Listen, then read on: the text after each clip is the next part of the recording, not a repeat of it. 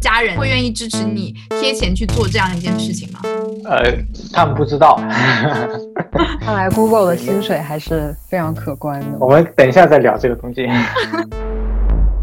我大学复旦，我发现眼界或者是层次、价值观上的不吻合嘛，所以当时很想逃离那个地方。到某个年龄层之后，他会变得非常 judgmental，就是他对你的口音偏见会越来越强。大众不需要我们去太用力的去呼喊说啊要支持福州话、保护福州话，其实不用。我觉得这个东西是可能社会发展到一定程度，大家自然而然会想到这件事情。当然，我觉得这个还是年轻一辈的责任。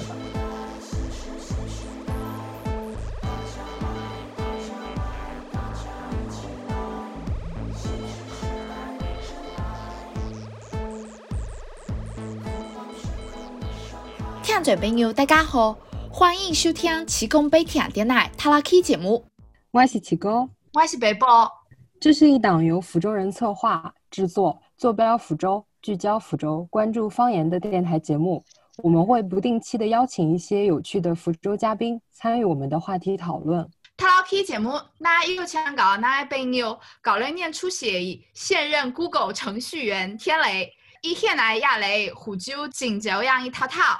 天雷要不要和大家打个招呼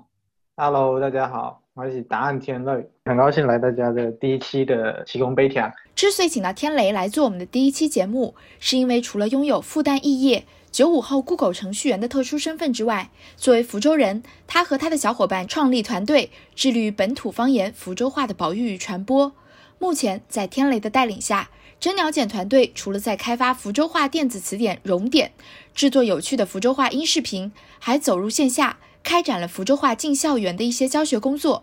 由于节目时长及剪辑，我们在上集节目中主要聊了聊真鸟简的团队运作、福州人与福州记忆、口音羞耻与口音偏见，以及一些福州美食及福州话的俗语分享，还有天雷行走多地对方言保育和推广过程中的真实感受。而在下期节目中，我们主要聚焦教育，聊了聊外人眼中的好孩子、好学生如何因为叛逆而走上一条不寻常的自我价值探寻之路。为什么当时这个团体会想着叫锦牛样福州童谣？锦牛样抖坡坡嘛，上尾哈也冲沟嘛，这个童谣的一个发语词。其实福州有很多童谣都是锦牛样开头的，有点像一个词牌名的感觉。上尾哈也冲沟就是牙牙学语的这个意思嘛，就取这个意涵嘛。但是其实就现在我们这团体为啥锦牛样名字？是因为我们最开始就是我和子善，我们的另外一位创始人在做福州话输入法的时候，让参加福州话输入法的呃志愿者们投票选字，然后当时有选到几个字，那梅林一个是锦牛羊，一个是榜蛙耶，平化斋平化学堂的意思，投票就选了锦牛样。这个输入法先有，然后才有公众号，就就直接沿用锦牛样。一开始是我子善和林业，然后后来加同锦牛样变成一个真正的团队，也要到今年六月份的时候啊，因为我们觉得三个人就是做不下去了。因为我们自己都有本职工作嘛，就在网络上面招募，然后就招募到了大家。最近揀呢造型的大，尽量最近台湾啲工時間花最多的就加时代一点咯。那找福州话以校本课程嘛，学语言你都需要一个字典的工具嘛。但是福州话目前为止，我觉得没有一个很好的一个电子工具嘛。我们想做一件事情，就是说让福州话可以在熔点，就是福州话电子词典掌上可查嘛。这个刚才说尽量要多找你刚听建议大爷，会加众筹啊，因为你没有资金的话，其实很多事情很难去持续嘛。因为现在我们其实。是贴钱的运作啊，日常开支啊，也差不多贴了上万吧。比如说熔点嘛，在国内办网站，你要什么备案啊，要行政上面手续的流程这种这种花费，前前后后应该也上万了。之后我们需要维持一个稳定的运作，比如说我们最近有在跟其他团体合作，可能我们想做一些跟福州话有关的周边产品嘛，就我们等于说要去腾挪这个资金，说我们得雇一个专员去处理一些，比如说商业合作案或者是这种日常行政的问题。当然，我们大部分人还是志愿者嘛，我不可能说一下子就是变成一个传媒公司或者变成一个什么文创公司，有有人愿意投资，我也觉得很开心。如果我们就从实事求是的角度来说，想把福州话这件事情腾活的话，等于说至少得有一个很小规模的一个支持团队去处理日常的一些琐碎的事情。我觉得很多人都有讲过，互联网创作者开始都是业余爱好去，比如说拍 vlog 啊，做音乐啊，就传到互联网上面。但是一旦说他想把那个事情做规模化以后，发现说完蛋，你现在没有时间做你本身想做的那个事情。我我为什么最近这么？没有时间去做融点，就是说我很多时间都在处理这种比较繁琐的事情。你刚刚提到说，目前还是一个贴钱在运作的一个阶段，我指的是家人这一块，就是他们会愿意支持你贴钱去做这样一件事情吗？呃，他们不知道，没有贴很多，现在没有贴很多，所以我不敢贴很多，就是等于说是零花钱花在这个上面的感觉，就没有贴很多。看来 Google 的薪水还是非常可观的，我觉得。我们等一下再聊这个东西。对，就之前就是因为工作了嘛，所以说我觉得可能会至少说工作之后，我觉得会会稍微更发育一点，就是说可以花一点点闲钱的这个上面对吧？是的，是啊，其实没有多少钱，我现在也很缺钱。你贴钱做这件事情的快乐来源于哪里？来源于你们啊。其实我真正开心的，我真正想做的事情是通过尽量调动大家的对福州话这件事情的兴趣嘛，管他是不是叫景量，就是更多人去参与福州话这件事情。就是比如说啊，我们团队当中有做媒体的，有做设计师的，有做建筑师的，还有比如说我程序员啊。我们一开始的福州话小圈子，大部分都是比如说方言爱好者啊，或者是方言学学生、汉语言的学生。但是我们成立景流量这个团队之后，我觉得很重要的一个改变就是说，这个圈子扩大了，不只是之前的那个小圈子在做这件事情，早期。的怎么样的一些推送，我们做的很学术化，这跟我们背景有关系的。比如说我前几年接触福州话的时候，没有这个圈子，没有会去做电台插话这件事情，所以就是在网络上面碰到一群人，都是一些对闽语、闽方言感兴趣的一些资深爱好者，就是他们都已经很了解说闽南语。和闽东语、福州话算闽东语的区别啊，都到这种程度了。那对他们来说，他们的兴趣点可能很多是在研究每一个汉字怎么写啊，或者是福州、福清、闽清之间差别。但是这个可能跟大众的兴趣就脱离很多。我们想做的一件事情，说把福州话这件事情从小圈子的爱好变成可以跟大众结合相关的事情。之前几年啊，我们做过江南百景图啊，福州好吃惊啊，我觉得算是之前我们做的比较成功的几次，感觉到有 hit 到大众的那个点上，他觉得哦，福州话也有意思，好像跟年轻人的生活也有一点相关性。其实这个是。最重要的事情，就对出圈还是有比较有野心的。对对对，出圈。微信上面有人，呃，经常有人问我，啊，福州话这个字怎么念啊？或者是应该文读还是白读啊？他说，这个就好比说你抢救一个溺水的人，他是穿比基尼呢，还是穿穿西装礼服呢？这个暂且不议，对吧？等你先把他抢救过来，再再去讨论说穿穿比基尼还是穿西装的问题。所以出圈的意义就在于，我们等于说要为福州话创造一个新的这种情境，就你为什么要去接触？福州话可能实用的角度来说难去证明说哦，我真的需要学福州话。比如说对我来说是这种情怀、乡愁啊，或者是身份认同，觉得哎，我觉得福州人应该学福州话。但是对大众来说不一定每个人都认识到这一点。但是如果可以把福州话和现代当下的年轻人喜欢的东西结合的话呢，就是增加它的一些存在感，然后更多人参与这件事情。因为有更多人参与之后，这个事情就火起来了。就我们之前小圈子的时候，就只能想到方言对比，然后研究这个字怎么读怎么念。之前我们合作的一位设计师大秀，他就会想到说把福州话放到他的设计作品里头，这个就是出圈嘛。我希望有更多人想出我们想不到的点，就把福州话作为可以跟他们的专业或者是他们的作品相结合的一个元素嘛。其实我刚刚听下来，我觉得一方面，其实我们在帮助这个组织成长的这个过程，我觉得我最大的感受吧，就是不光是这种爱好学者，还有更多其他圈内的人一起融入到这个圈当中。其实圈和圈之间的交融嘛，其实我们都会觉得在这个地方是一个非常包容的这个环境，而且景牛羊的环境就是让人家觉得它是一个非常舒适的。我觉得天雷创造的这个环境这一点就很棒，就是让所有人都参与。进来，你觉得福州是一个什么样的城市？然后你对于福州人的印象是什么？这个就问的很哲学了，我觉得还是蛮宜居的，小城市的感觉。福州人没办法贴一个标签，就像我，比如说我在外面，然后我跟别人说啊我是福州人，然后他们就会啊，然后我就说哦是什么意思？我就会问他，我说那你们觉得福州人应该是什么样子？我会听到一些别人觉得福建人或者说福州人他们应该是什么样子的状态，就我不知道你有没有问过，或者说有没有。听你的朋友评价过他们认为的这种福州人的印象，没有，很抱歉，没有，没有吗？啊，那我说一个吧，就是好像大家都觉得福州人的普通话很差，我经常因为普通话相对还可以，被 福州人误以为是外地人。我也曾经有过这样的经历。我经常在打车的时候被误会成是北方人，然后可能就是这个福州人他的普通话太差了。福州人的普通话应该是很好的，福州人的福州话很差是真的。是的，是的。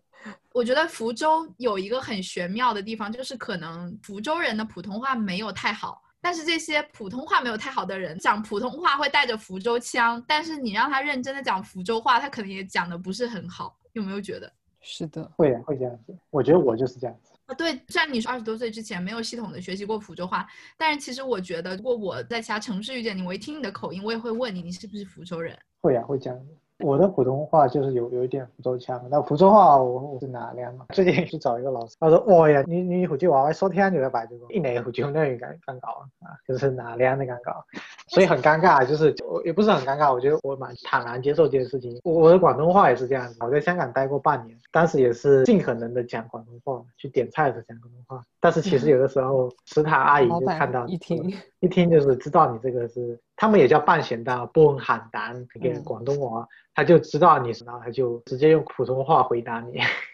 这还挺挺黑暗的，就是他没有时间跟你慢慢的，因为那个菜名嘛，不知道怎么念嘛，就在那边瞎掰，对吧？我觉得福州人要更包容一点啊，香港人也要更包容一点。我有高中同学也是，他在学福州话，我有在教他几句话，他说他妈就是跟他讲说，哎呀，你醉公蟹腦，你哪用你哪用啊，不要在我面前讲福州话，这种就是有这种怎么讲口音羞耻，是吧？我最近听一个英文的 podcast，他是讲英文的研究。发现说，好像英文的使用者啊，到某个年龄层之后，四五十岁之后，就是他会变得非常 judgmental，就是他对你的口音偏见会越来越强，越来越觉得说我的口音才是正统的口音，跟我口音不一样的人就会对他有负面印象。而且这个偏见一般是出现在就是人过了可能四五十岁之后，就年轻人一般对不同口音接受度还是蛮高，对四五十岁之后就对。跟自己不一样的口音变得非常的抗拒，因为当时这个研究时间线是很长的嘛。那他说会不会是因为说四五十岁人是老一辈的人，然后二三十岁的人是新一辈人，所以现代人对口音的接受程度更高？那其实不是的，发现说在不同年代都是这样子，就是人到了多少岁之后就开始对口音变得非常非常有偏見。對，嗯，我不知道这个能不能适用于福州话，我觉得有这种可能性。我觉得适用啊，就我自己如果在家里讲福州话，他们也会觉得啊，你讲的就不标准。就我妈也经常会嫌弃我使用福州话在做一些工作的时候，她就会讲，哎呀，天呐，你讲的这个福州话真的不行，就哪哪樣嘛，他们都会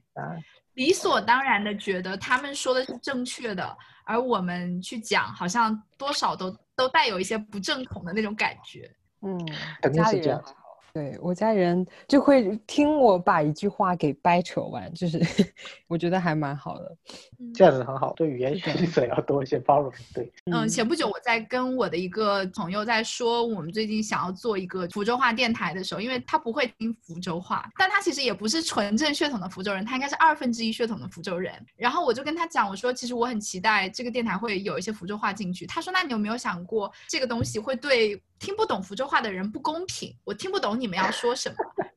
我说我们的面向对象其实主要是福州人。然后他说，可是我就是想听啊。我说那要不然你可以回家问你妈妈。然后他说，OK，对，我可以回家问我妈妈。我说对，这个就是我们希望做这个电台的一个 bonus，就是让你可以增进和你妈妈的沟通。对，就是你可以让你妈妈帮你翻译一下我们讲了什么。对，我我觉得其实从一开始我觉得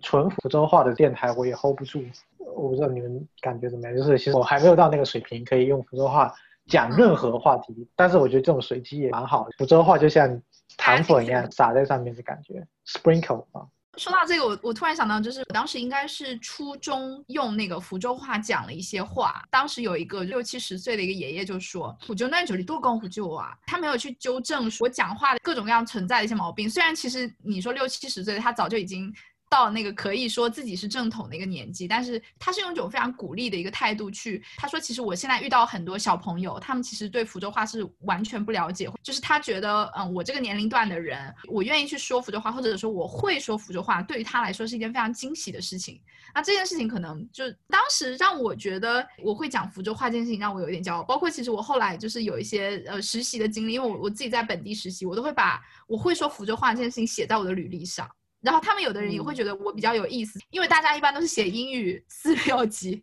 很少有实习生会讲自己会说福州话。我说我觉得，嗯，嗯在福州这个年龄段的呃人当中，我会说福州话，它是一个优势。然后他们就会讲说，啊，当然是优势，因为和有一些老一辈的人交流的时候，可能确实说普通话不如说福州话。然后也也因此，我获得了一份就是本土的一个杂志的实习工作。然后，呃，当时我记得我我做的那个项目就是。帮我的编辑，因为我的编辑不是福州人，我的编辑是宁德人，就是福州话的同声传译，就是是老人说什么，然后我把它翻译成普通话告诉给我的编辑，然后他会觉得这件事情对于他是有帮助的，我我也会觉得这件事情对于我来说很有成就感，可能这就是我刚刚开始领略到福州人会说福州话，其实是一件还不错的事情。我要多创造这的种机会。我觉得你嗯你刚刚讲的那个还挺有意思。你刚刚讲的那个，我我前段时间在偶然吧，也是在看一个讲中国地理史，但是他讲的非常有趣。他当时就说中国这么多方言，古时候嘛，毕竟不能像今天这样去推广普通话，那。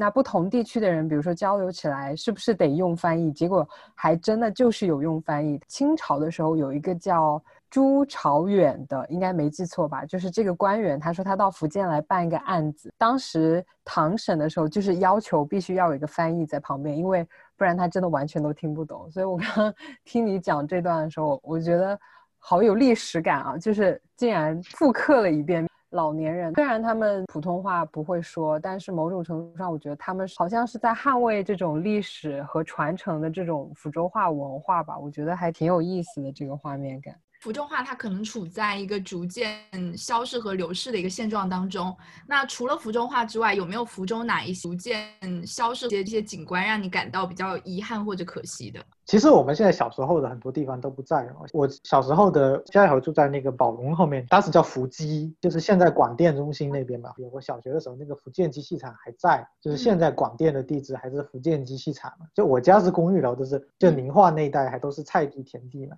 好像当时的印象中还有找逛廊，还有游神的那个活动嘛。那现在当然都不在了。福州这是一个消失，我不知道这算不算可惜，因为我其实当时对那个印象也不是很深刻。然后最近比如说那个西林小筑不是要要拆了还是怎么样？还是还是要要已经拆了？这个还是有点可惜，因为当时我们其实有在西林小筑办过一次活动，感觉因为我其实对福州老苍山这一块我也不是很了解，我也没有很去走过苍山那些地方，但我觉得哦，这个至少跟我相关嘛，我之前住过的地方或者我之前去过的地方，哦，现在已经不在了，就这样子就会。还是会觉得可惜嘛，这跟国外的感觉就有一点不太一样啊。中国其实变化非常快，国外的墨本那个城市街道很有意思，城市街道它是一两百年前刚刚殖民开始的时候就已经规划的很清楚，网格状的嘛。嗯。然后我后来有去看到老照片，说一百五十年前的墨尔本的那个街头的照片，发现跟现在基本上没有什么变化，除了可能说电车换成新的一样，就基本上那个建筑和那个街道都没有变化，所以。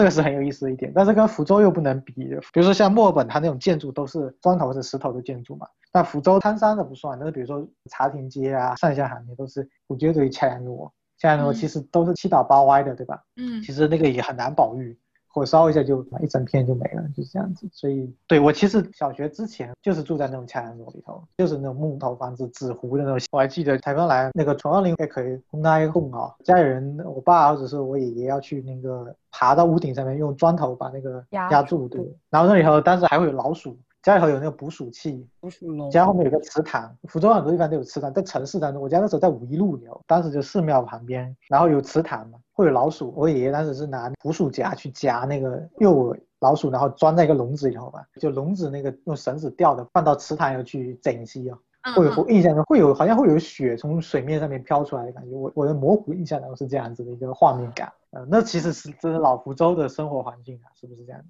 然后后来才到公寓楼。嗯，我喺南想講講福州就你想起一濃，但是鄉下也大，但是現在就講講鄉下這種變一濃嘅啦。現在咱个地方现在加沖山整整整個過來就離就離鄉下。以前你想起大家第一里独立紅灣，就是那种住宅楼，然後縣啊独立家基礎，前面还有天井啊，然后还有院子啊，然后也有几户邻居一起住的那种，都是木头的房子。但是现在可能伴随着就是城中村慢慢的改建，可能现在这样的房子就越来越少了，可能慢慢的就缩小了这个乡下的範圍。那因为其实我自己小的时候是属于就是周末可以到外婆家去放养的，然后我拥有非常多就是乡下的那种在田野上撒丫子跑的那种记忆。但是就是现在可能因为城中村的改造呢，他们慢慢的都变成楼房了，我就会觉得，嗯，好像这些东西慢慢消失掉，我会觉得啊，好像我童年的一部分就这样消失的那种感觉，所以我我自己会对这一块特别的感到遗憾和可惜了。但我又觉得好像城市化是一个城市必备的进程，好像就是也只能这样。我我同意你讲这一点，就是说其实福州很多。民俗哈，我不是民俗文化专家，其实我不懂什么。但是就比如说我刚才讲的游神的那个习俗，还有那种什么禁社文化嘛，其实都是基于这个传统的那个，你讲城中村也好，就是原来的村落结构嘛，就是每个村它可能会有供奉他们当地的神嘛，然后那游神的什么事情都是围绕着那个去展开的。那现在现在乡下应该还是这样子，连家啊或者长乐应该还是这样子，但是可能早十几二十年福州也有，现在就没有了。大家住到小区以后，就是跟邻居之间就老死不相往来了，就没有这种。那那其实也没有，其实我觉得伴随城镇改建，然后有一些人拆迁，他住到城市里来了之后，但是依然会有这种所谓的吉亚嫩的做这些游神啊，或者是什么这种类型的事件的一个感召，就大家可能还是会在特定的时候回到乡下去，然后他们去完成这些，就是比如讲布安囊啊，或者是那个婚丧嫁娶这种该请的，他们可能有一些还是会有那个乡下的一些传统啦，包括其实现来那个巴弄弄。他们有那种各种各样的那个龙舟队嘛，他那个龙舟队最早的时候好像也是以地方作为一个划分嘛，但是因为就是原先我外婆家是在那个城中村的地带，然后我这两年就是回去的时候就会发现，好像因为他们大部分的人都搬迁到城市里面来了，但他们好像会在巴弄弄啊这种特定的县东东摩啊这种特定的时候。回到他们的父辈或者是他们的祖辈曾经生活在的这个村子里面去，然后可能大家再聚一聚，因为大家还是同一个姓。就我觉得，可能虽然说没有住在同一个地方，但是可能大家对这种文化传承还是会有一个内核，只是这样的机会越来越少了。我会觉得蛮。可惜的，嗯，对我就没有这个机会啊，我家就没有乡下老家，已经完全断了。我们后来有去找过，理论上面应该是我的郑家那个族谱，也是在苍山哪个地方的那个村子，以后都是姓郑的，但是我们跟他已经完全断联，没有任何联系了。嗯，就是前一阵子，就是刚好家里有在修族谱，所以也会去看一下他们的一些修族谱的现场。那我就发现祖先的名字其实。都还蛮，就他们会特定的在某一个辈分里面使用同样的一个字，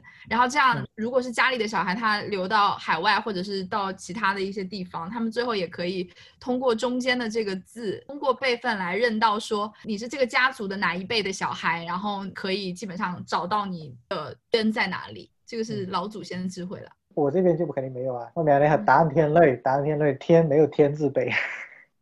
你会你会觉得遗就遗憾或可惜吗？你这样讲是有啊，我家族渊源这些都感觉都没有很很深，不是很传统的家庭，所以我会对这感兴趣。就是说，对我来说这些东西是新鲜的。给外地的朋友推荐一下福州现在比较值得吃和玩的东西吧。福州不是一个特别旅游的地方，但是有一些小的地方可以玩，就比如说你去绿道是吧？福道上面走一走。我家附近有呃飞凤山那个公园，有一个环绕整个山的那个步道，我经常晚上会去那边，基本上山上都没有人的时候，在那个步道上面走。还有那白马河游船，我来见见嘞。嗯，但是就是没有那种大吃大喝、大起大落，就是感觉是适合比较休闲的。我觉得还是很宜居啦，像白马河那一带的那个栈道啊，还有那个城市绿道这些，就是是感觉让你可以很舒服的地方，适合养老。我讲个吃的吧，然后福州人应该都知道这个菜，就是泰比，普通话就是爆炒双脆。我之所以对这道菜印象非常深刻，是因为就是我家里有长辈特别喜欢吃这个菜，所以导致就是我基本上去每一家福州菜的菜馆品鉴的时候都是。点一个 tab view，然后大家尝一下就会知道哦，这家菜馆的水平怎么样？因为其实，哎，你推荐一下福州菜馆，福州菜菜馆。如果是苍蝇馆子的话，就之前可能吃的 tab view 比较不错的啊，按我妈的口味的话，应该是老杨饭店。我不知道。老杨饭店在小柳，小柳那边那个有家，你吃过吗？我以前在那个白马路上工作，所以就是那那那那整条街，然后包括那个什么点点小吃店也是非常福州口味的。然后对面，如果你穿过那个二环的街道到对面，福宇鲜捞还有什么伟荣捞化也都在那条街上。然后就就那个的话，就是比较苍蝇馆子的吃的。如果是相对就是正式一点的餐厅的话，其实我自己个人比较喜欢的是宣和一味。有外地的朋友来的话，我基本上会带去那家。他们家的鸭肉粉干应该是我在福州吃过相当不错的福州菜。然后虽然 t a b e 的水平可能会比那个老杨差那么一丢丢，个人口味，但是就是也还可以啦。然后加上。餐厅环境也还可以，就是一个正式的吃饭的一个地方。对，然后还有一些就是属于那种热炒的那种，然后你可以看到那个柜子里去点。其实福州人还是会比较喜欢吃现点的一些热炒，但这个可能都比较等待探索了。哎，你刚刚说那个爆炒双脆叫什么 t a b u t a b u 很难讲是什么，但是就是你跟老福州人去点菜点 t a b u 他们都知道。这道菜的难做的地方在于，就是那个海蜇皮双脆里面有一个是海蜇皮嘛。因为其实我不是很懂这道菜的烹饪方法，但是它应该是要用比较热的锅去做这个东西。但是那个海蜇皮它接受到高温它会融化，所以就是你在出锅的时候你要保证那个海蜇皮有形状，然后又要有味道，汤汁热的上去，你还得马上把它吃掉，就那种感觉很福州，还蛮有意思的。所以我觉得它是会比较推荐和让外地的朋友去尝试的一道菜。我觉得我蛮像外地人的。我我过去这五年间在福州都没有停留过很长时间，我都在外地或者在国外。今年因为疫情的关系，算是在福州连续待过最久的一次，将近十个月。其实对福州来讲，我是个外地人。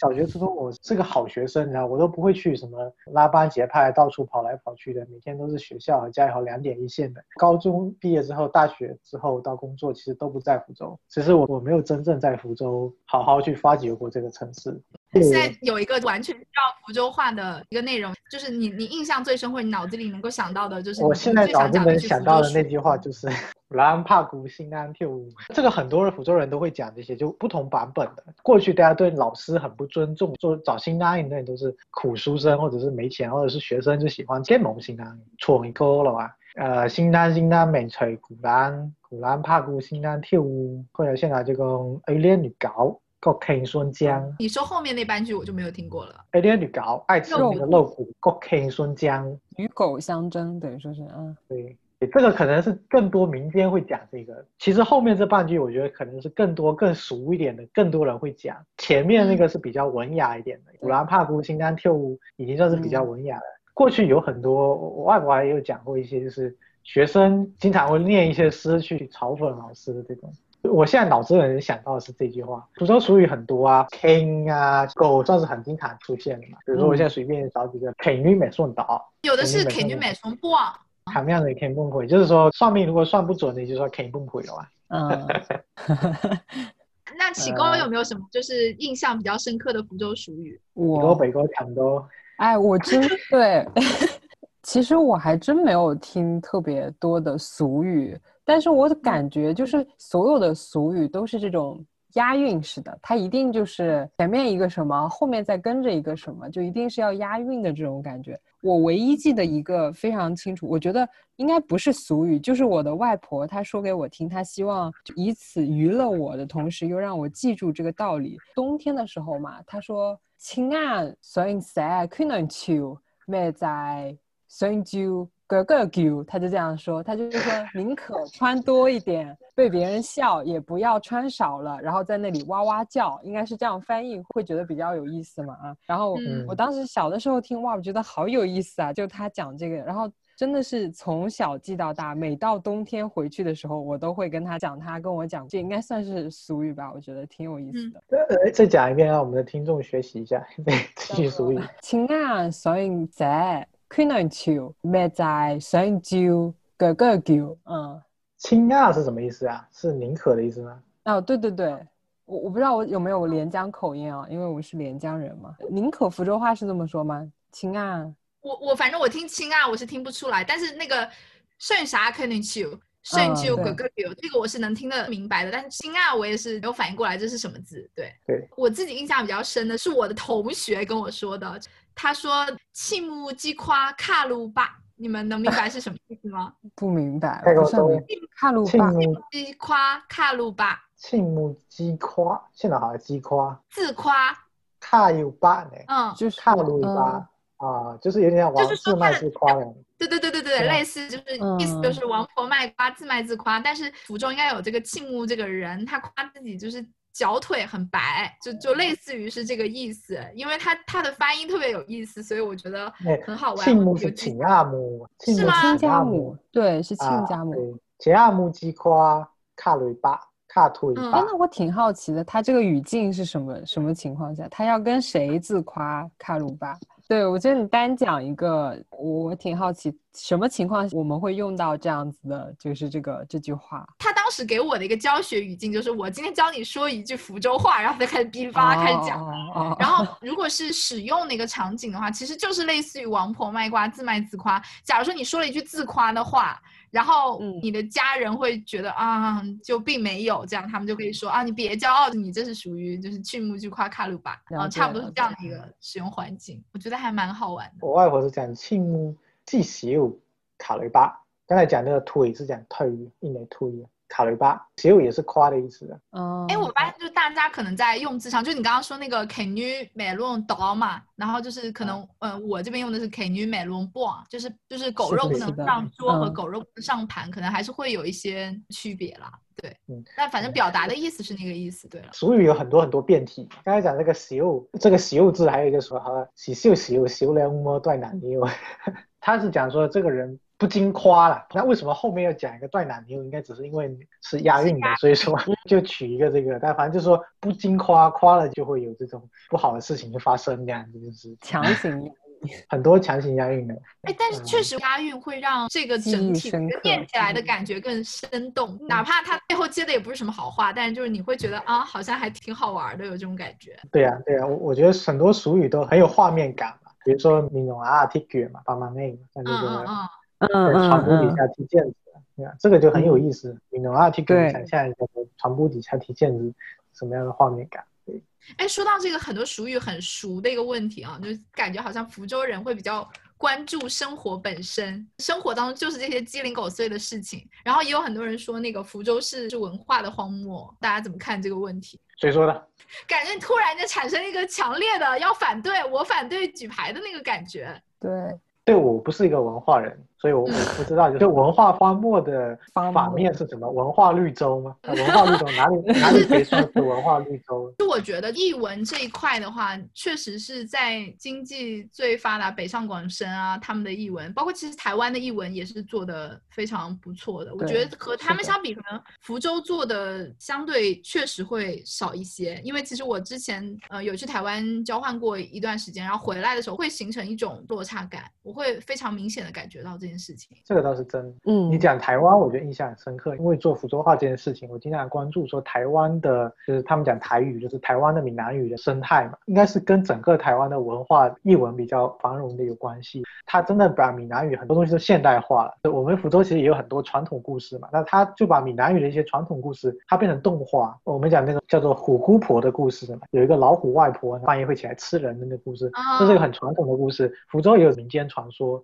我之前就看到台湾。就有人把那个做成了一个就很现代这种动画，然后用闽南语去讲解。我现在看到最近还有人出书，也是把一些民间传说用现代的方式重新演绎，然后用非常现代的插画去画，用来教闽南语的那个书。我觉得其实福州文化也好，福州话也好，需要更多的。人来去做这种事情，确实是有很多可以学的。他们其实做在做文创和周边上是比较有想法的。对，我觉得这不只是文创，我不知道文创怎么定义哈。我一直会去想到什么明信片啊，或者是那种纪念品那种文创。那这个可能是很很浅层的文创。我觉得很深层的是，就像那个剧作家，你要有人去编那个故事，然后编那个故事的人，他又要懂民间传说，他又要懂闽南话也好，又要懂福州话，他要把这两个元素能够结合起来，确实需要文化人，他有眼界嘛，有看过其他的。地方怎么做，然后他又有本土的元素在里面，可以把两个结合起来。但这件事情的不容易就在于，相对能够了解这些民俗故事，或者是相对能够了解这个语言的人，可能年龄都比较大。但是能够去做这些创新，或者说能够把这些形式变成更让年轻人容易接受的这个人，他不会太老。能够把这两个要素都有机的结合在一起的这种人，他可能是比较稀缺的。对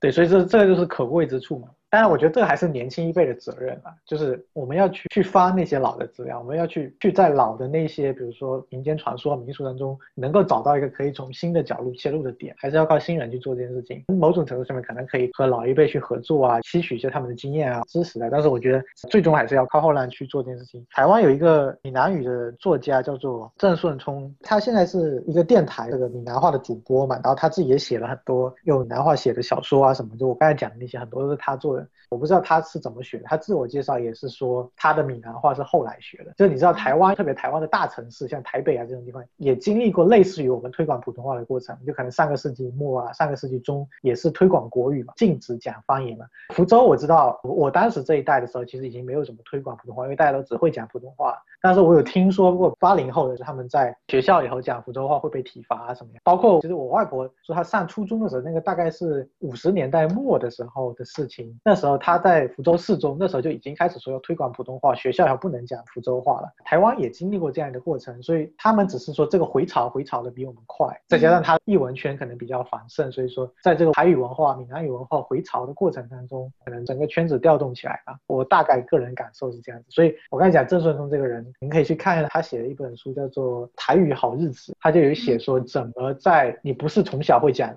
台语不是从小会讲闽南语情况下面，你有哪些地方可以去重新拾起这个原本属于你的母语嘛？这件事情，我觉得是可能做到的。包括我，我好像看福州渤海之声广播电台嘛，嗯，对，然后不是有个龙城老师，然后还有年轻的主持人嘛。我看他们那个自我介绍也是说，那个年轻主持人一开始也是不会讲福州话，经过这几年作为一个副主持人的这个过程中，慢慢慢也讲得很溜嘛。所以这个是可以学的，只是我们可能要创造，或者说我觉得景牛亚在尝试做一件事情，就是能够。创造一个使用场景，然后老人带新人也好，年轻人自己去学也好，你有一个目标，有大概一个构想，说我想做一个什么样的产品出来的时候，大家就为这个目标去学。我要把福州文化哪一块给它捡起来。因为其实我在台湾有相当长的一段时间都在台北，我对台湾人说那个闽南语的感觉是，我觉得他们每一个人都会讲，他们的普及度是非常非常高的，甚至学生在学校里面，老师有的时候在课上他都会有一些台语的词语，我也说不来了，反正就是他们会讲一些闽南语。很靠北。然后。靠背不算闽南语吧？靠背就是一个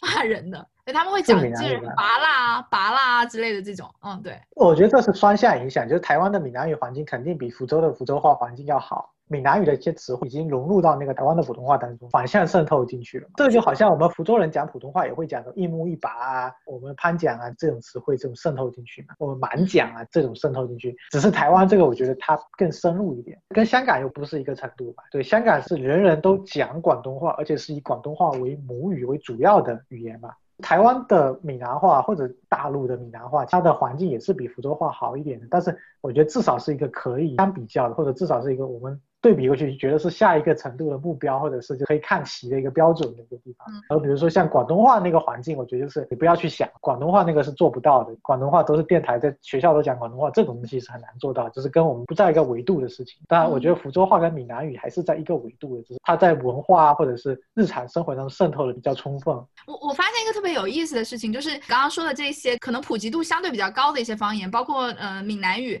好像大家对于闽南语或者大家对于台湾人讲闽南。语的印象就是他们很嗲，嗲算是一个我们不说褒义，但至少是一个中性的词语。但其实我们说福州话，很多人就会觉得你很凶。像那个苏州或者是上海，好像就上海话也是很嗲的，嗯，就是吴侬软语，对吧？对对对，吴侬软语。然后粤语的话，你就感觉好像它很……我不懂粤语要用什么形容词，但是我就觉得好像你你会想到这些方言的时候，你脑子里蹦出来的这个形容词，它至少是个中性词。但是其实我我觉得我脑子里就，如果你说说福州话这个词语，我可能脑子里蹦出来的一些词语，它可能都是一些偏贬义的一些词语，就大家可能会觉得福州话很凶或者比较俗。有比较多的人对于福州话的既定印象是，它是一个比较俗的一种方言吧。嗯，对这个问题是怎么看？是这样子，大众对福州话印象就是福州话骂人的嘛，啊，你嘞就是这种街上的一模一把的这种都是这种腔调的嘛，对吧？是不是？对，哎，怎么怎么这种感觉吧，对不对？但我觉得这个东西应该是可以塑造的，这个不是语言本身既定的，我不觉得因为它是福州话，它才会变成这样子。可能上海话，可能台湾话。也有被人拿去骂人的，对吧？就是他有那种文化人的使用场景。福州话也有很多很雅的，那福州话是朗读啊，还有闽剧啊这些东西。只是这些东西大家曝光度不够。你生活中印象就是街头看到那个一木一马吵架的那种声音，这个方面被放大了嘛？我觉得是这样。我觉得这都是人为的印象是可以改造的，所以也是要靠我们去改造。就是我们更多的用福州话去推广闽剧也好，推广文化也好，或者是比如说我们用福州话去聊一些我觉得好猎金啊，或者是甚至说。我们以后可以尝试用福州话去聊一些科技方面的话题也好，更多去尝试做出这个方面的福州话内容，让更多人听到。去改变这个印象。我个人的感觉是，这个是完全是一个人为的印象，就是因为说福州话一直都很少在媒体上有曝光，一直都很少有文创作品当中用福州话。来作为它的一个元素也好，作为它的主要语言也好，那变成说大家接触福州话唯一途径就是或者是听到街头听到人家吵架这种很日常很俗的东西，那就对福州话有个负面印象。我觉得最近比较有意思的是，那前一阵子特别迷那个脱口秀，然后我就听了那个胡说的那个脱口秀，然后他其实对于福州话的一个解读就让我觉得很有意思。他说福州话是这个世界上唯一一个让他能够觉得又凶又萌的语言。他之所以会觉得就是萌，是因为就是福州人对于叠词的运用已经达到了一个出神入化的地步，比如讲说另外戳了一些嘎嘎嘎嘎，先往卡卡的不不一点咧，他就觉得说那个是的呃嘎嘎卡卡不不就是这种汪波啊这种类似的叠词是很萌的，但是那个人。说的这个状态，就是又是一个很凶悍的一个状态，所以他说他觉得福州话又凶又猛。可能在场，因为福州人是相对比较多一些的，然后我有感觉到，其实当时大家的一个气氛是相对比较轻松的，就是大家有 get 到他的这个笑点是好笑的，所以其实我会觉得既定的印象也不是那么不可打破吧。可如果有一些新的创造的话，可能大家会很乐于见到这种类型的改变。对你刚才讲这个点真的很好哦，非常敬仰这一位脱口秀演员，他能够想到这个点，我。我觉得这个很好，这确实是这样子，就是你可以去发掘福州话这些，比如说叠词的运用也好啊。福州话有一个现象叫做切角词嘛，比如说你说做事情，你说找大爷找嘛，找找大爷，那你如果说是随便满做一下，你怎么讲？懵脑，怎么讲？记找啊，记找。对对。啊，还有什么写字，比如说写啊，你正常说写啊，但是如果是你很随便满写，细写啦，它的结构是就是。既早细些啊，这种嘛，这种结构，还有比如说有一点点像那个叠词啊，呃，颜色，比如说如果说黑黑的话，我们啊，可能你会说见内山雅屋，但是也有人就会说，比如说五路楼，五路楼，突突嘛，或者嗯呀嗯嗯地搞啊，这种这种时候用嗯单单，就是这种元素可以去发掘一下，就是说怎么去。把他们串讲起来，创造一个像你刚才讲的语境，就是说哦，福州话又萌又凶悍，然后我们要多去想，就是怎么去把它推陈出新，把这些语言现象给它串讲起来。我经常觉得我很缺乏这方面的灵感，就是我做事情其实是比较理科生思维，一板一眼的去做这些事情。但是我觉得福州话传播这件事情，蛮需要这种就是有喜剧精神的人，有这种娱乐精神的人来去重新演绎它。这个其实对大众传播来说很重要。因为可能是人都会天然的对让自己感到快乐的东西会多一些想要了解的愿望吧。如果它是一个非常有趣的使用场景的话，我觉得应该年轻人都会比较喜闻乐见。对，就是要探索这些喜闻乐见的东西。对。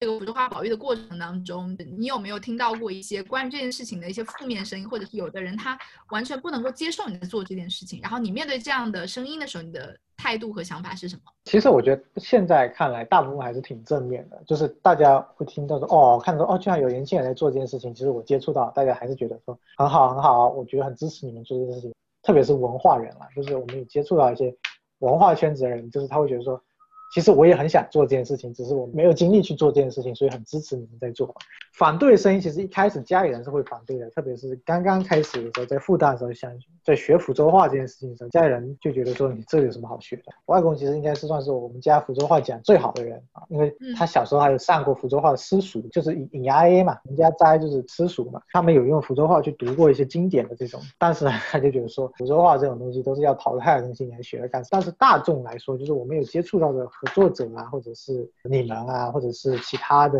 人，我觉得都是蛮支持这件事情的。我一开始会觉得说好像很难，你要先打破大家的印象又怎么样？但是我觉得其实我们不用那么担心，我觉得这是水到渠成的事情。我们只要做好我们有做自己觉得有趣的内容就好，就是大众不需要我们去太用力的去呼喊说啊还要支持福州话，保护福州话。其实不用，我觉得这个东西是可能社会发展到一定程度，或者是比如说这个地方的文化意识啊，或者是就是文化荒漠退荒漠化。啊到一定程度的时候，大家自然而然会想到这件事情，就是我们这个地方文化的根在哪里？语言是这个文化的根的很重要的一个部分嘛，所有的这个地方文化跟语言都脱不开关系，大家自然而然会想到福州话的重要性，就会去觉得说啊，可能需要去重新去学会福州话。我在看一本书，然后那本书是一个英国人写的，叫做《后现代性下的生命与多重时间》，它其实是社会学的书啊。我读到第三章怀旧和恋乡，我看到了有一个点，我觉得和天雷真的非常相似，很好的能概括它。他说：“求知意志，则意味着超越任何具有明确形式的限定的特性，或者是身份，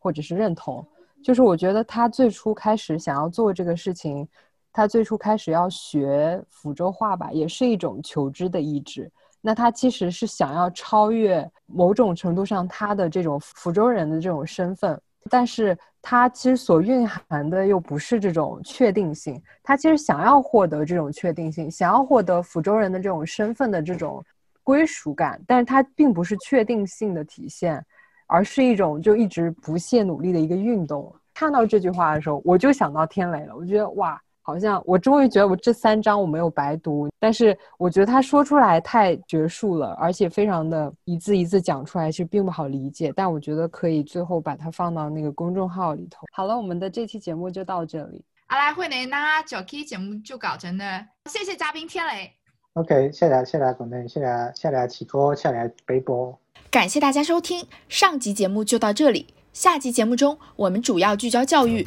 聊了聊外人眼中的好孩子、好学生如何因为叛逆而走上一条不寻常的自我价值探寻之路。内容同样值得期待，在微信公众号评论区互动留言，提出最想问嘉宾天雷的问题。点赞最高的留言，我们除了会让天雷亲自回答之外，还会送出一份福州特色小礼物。你们可以在微信公众号搜索汉字七拱八听，关注我们。如果你身边也有有趣的福州人，愿意和我们分享你们正在做的事，或者你们也有和福州有关的有趣的故事，也可以在微信公众号留下你们的联系方式，让我们找到你们。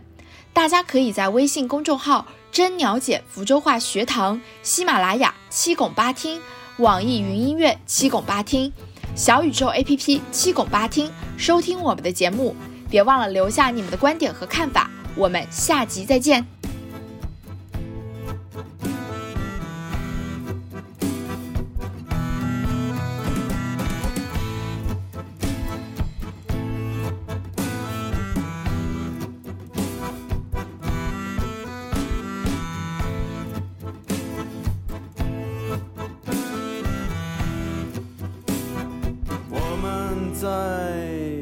田野上面找猪，想想终于找到了山子。小鸟在白云上面追逐，它们在树底下跳舞。啦啦啦啦啦啦啦嘞，啦来来来来嘞。我们在想象中度过了许多年。